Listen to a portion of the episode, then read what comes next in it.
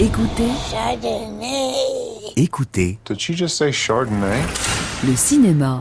les podcasts de France Inter avec le Centre national du cinéma. Pourquoi tu vas là-bas? Toute l'actualité du Festival de Cannes, Les grands débats de cinéma avec le CNC les masterclass du festival et les portraits de celles et ceux qui font le festival. Excuse me. Those are some pretty good cuts. Pour le spectateur, c'est vraiment un grand plaisir de voir de films, c'est très drôle. Est-ce que pour vous, c'est drôle à faire? Euh, je sais pas, mais c'était un, un difficile euh, film, le tournage. Le tournage était difficile. Le- la condition, le, le météo, le très très fort, le dangereux, electricity. And uh, it was difficult. It was Ça a été difficult to, uh, compliqué, ce to- tournage. It was a hard movie to make. Ça a été un film difficile à mettre en sure it was boîte. Et je ne savais plus s'il it's serait funny. drôle au final. Mais là, on me dit que ça va. Et Jim m'a "Oh, dit, euh, ça va, c'est marrant. Alors, vous faites un duo de flics, un duo de policiers, un duo comique avec Adam Driver. Comment on fait pour faire un duo comique? On s'y to prend de la même façon dans un drame que dans une comédie. Rhythm, Il faut un sens du rythme, a- il faut une cadence. Et il faut lui trouver un ton, une uh, couleur. Uh, uh, Et idéalement, la voix doit venir uh, de votre fort intérieur. Elle doit jaillir d'une sorte de vérité. Ça doit venir du ventre.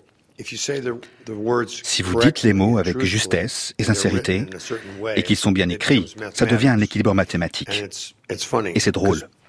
Adam and I are different Adam et moi, on est des acteurs différents, mais on connaît cet équilibre mathématique math. et on, et on sait que la voix doit venir de l'intérieur. Alors il suffit de lancer la machine, il suffit de jouer, et si la caméra et si le son l'enregistre, alors c'est drôle. Est-ce que vous auriez aimé être plutôt un zombie? No, no, much more fun to Ah non, c'est beaucoup plus marrant de jouer a un, zombie. un vivant qu'un zombie, et même dans la vraie vie, hein, c'est plus marrant. Plus marrant d'être vivant plutôt qu'un zombie. Un zombie, lot ça perd beaucoup la when vie, they hein, die. en mourant. Vous perdez beaucoup de choses quand vous entrez dans le grand sommeil, vous savez. Il y a quelque chose qui se dégage de vous, de film en film. Quel est votre lien avec euh, Jim Jarmusch? Vous avez déjà fait Broken Flower avec lui. Qu'est-ce qu'il va chercher chez vous? Qu'est-ce que vous allez chercher chez lui? Qu'est-ce que vous aimez? I think so. We've made four movies. Oui, je suis d'accord, on a fait quatre films ensemble, hein. Avec The Limits of Control, Coffee and Cigarettes. Coffee and Cigarettes. And uh, I think the Je pense qu'on partage le même regard sur ce qui est drôle uh, dans la vie. And he's he's very good at suffering. Et puis c'est quelqu'un aussi qui éprouve une souffrance. Et quand vous êtes capable de souffrir en, tant- en, tirant quelque chose de positif de um, cette souffrance, um, d'accepter la souffrance comme quelque chose qui fait partie de votre destinée, de votre raison d'être, du sens de votre vie, alors vous pouvez souffrir en toute conscience, et là vous marquez des uh, points. More character within yourself. Vous enrichissez votre personne. being of yourself. Vous êtes quelqu'un de plus complet. So I think he saw Et il a that dû in- voir ça me. aussi en moi, je crois. I'm not sure he thinks Je I'm pense a pas qu'il me actor prenne pour un or grand even a nice acteur, ou think même he un sees type sympa. suffering, Il voit mon to penchant pour la souffrance sans vouloir trop la montrer, et je crois que qu'on a it. ça en commun. I think that we share that. Il y a quelque chose en vous de cool qui donne une impression. Il y a de la tristesse dans vos yeux et il y a en même temps une sérénité qui sort de vous, de, de film en film. où On a l'impression de vous connaître. Ça vient that de ce qu'on vient de dire sur la if you can souffrance. suffer some, you learn something. Si vous savez souffrir, vous savez en tirer quelque chose. Vous apprenez toujours quelque chose. You, you realize it's not, uh, Et vous apprenez over just because you suffer. Que rien ne s'arrête simplement parce que vous en souffrez. comes from suffering Il y a du bon you à tirer de la souffrance. Vous devenez plus vous-même. Vous vous affirmez. On sait tous que rien n'est éternel, tout change, les émotions vont et elles viennent. La souffrance, il faut bien qu'elle diminue et qu'elle s'efface. Et si vous vous accrochez à la souffrance, si vous la conservez, si vous vous complaisez, si vous l'exploitez, vous, vous passez à côté de la vérité, vous passez à côté de la sagesse.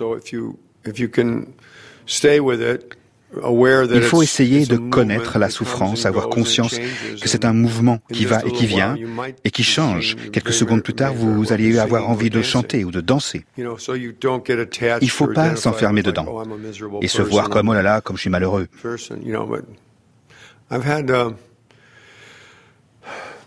there's Moi, je crois que le bonheur, ça revient toujours. Mais la vie vous offre toujours l'occasion de vous améliorer. Et pourtant, vous êtes drôle.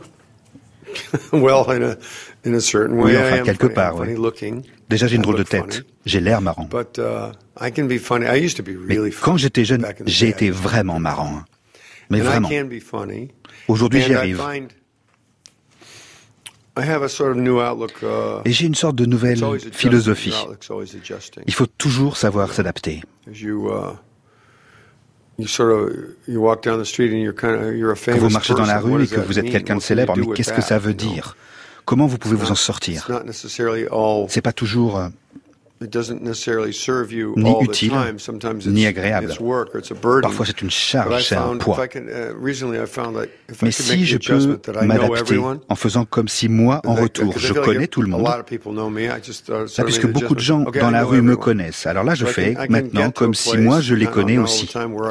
Alors si je vais quelque part, je fais comme si je connais les gens depuis le lycée. Ou depuis l'école primaire. Voilà, je connais tout le monde. point. Et à partir de là, j'ai plus besoin de masque. J'ai plus besoin, de jouer le jeu social. puisque tout le monde me connaît, je connais tout le monde. point. C'est plus facile alors de sortir dans la rue et d'avancer dans la vie. Realize that- and it sort of helps, you know, in the sort of obvious, Et puis ça peut paraître, euh, you know, sentimental, ou way, même facile. say, that, you know, there's a- mais on est, we're all the on est tous same pareils, en fait, in many ways. il me semble. we're- we're- we're in this together. on est dans le même bateau. should be brothers and sisters On devrait se and- comporter en frères et sœurs. uh, Et the plus more we help on each other out, s'entraide, the better all plus nos existences be. s'enrichissent. Alors j'ai vu sur une vidéo euh, sur internet où vous imitez Steve Bannon. Et elle est très drôle. Qu'est-ce qui a fait que vous le détestez? Qu'est-ce qui se passe? Vous le trouvez Expliquez-moi ça. Well, I was just, it was on the Saturday Night Live television show. and Saturday Night they Live, never c'est un show télévisé comique américain Steve et Steve Bannon y est toujours caricaturé of death, en ange de la mort uh, sous sa capuche and- et avec une They faux. Et cette fois, ils ont eu envie "Would de le montrer it?" à visage Because I was découvert. Et ils m'ont an demandé de le jouer parce que je faisais time. partie de la troupe il y a longtemps. So I did it, Alors, je l'ai fait. I got to write and rewrite the J'ai beaucoup réécrit le sketch playing with it. pour me l'approprier. And I don't know Steve Bannon. I don't Je really ne connais know what pas spécialement Steve Bannon, je particularly. sais même pas trop comment il But I parle en just felt fait. like Mais j'ai the eu l'envie comes across de le montrer comme quelqu'un that he can he can qui, si- make a, s'il prend a battle out of un café uh, avec vous, you know, sharing il va transformer le moment en acte de guerre. Il décrète votre vie ou votre mort selon que vous preniez du lait ou du sucre. Et avec quelqu'un comme lui, il faut être prêt à sortir les armes, à sortir la bombe pour obtenir votre café au lait. Quelqu'un comme lui, c'est le genre à éprouver chaque petite victoire contre les autres, contre, comme son plaisir du jour. J'ai mon croissant, j'ai mon café au lait, et c'est parti, je marche dans la rue. Préparez-vous. Ça le passionne de parler des micros événements de sa vie. C'est ce genre de uh, héros du the quotidien assez bizarre, qui photographie tout ce qui lui arrive. Il photographie son petit déjeuner, il se photographie dans son escalier, il photographie son bureau, la vue de sa fenêtre, comme like si sa vie quotidienne méritait uh, recreation and- Une diffusion internationale. dissemination. Like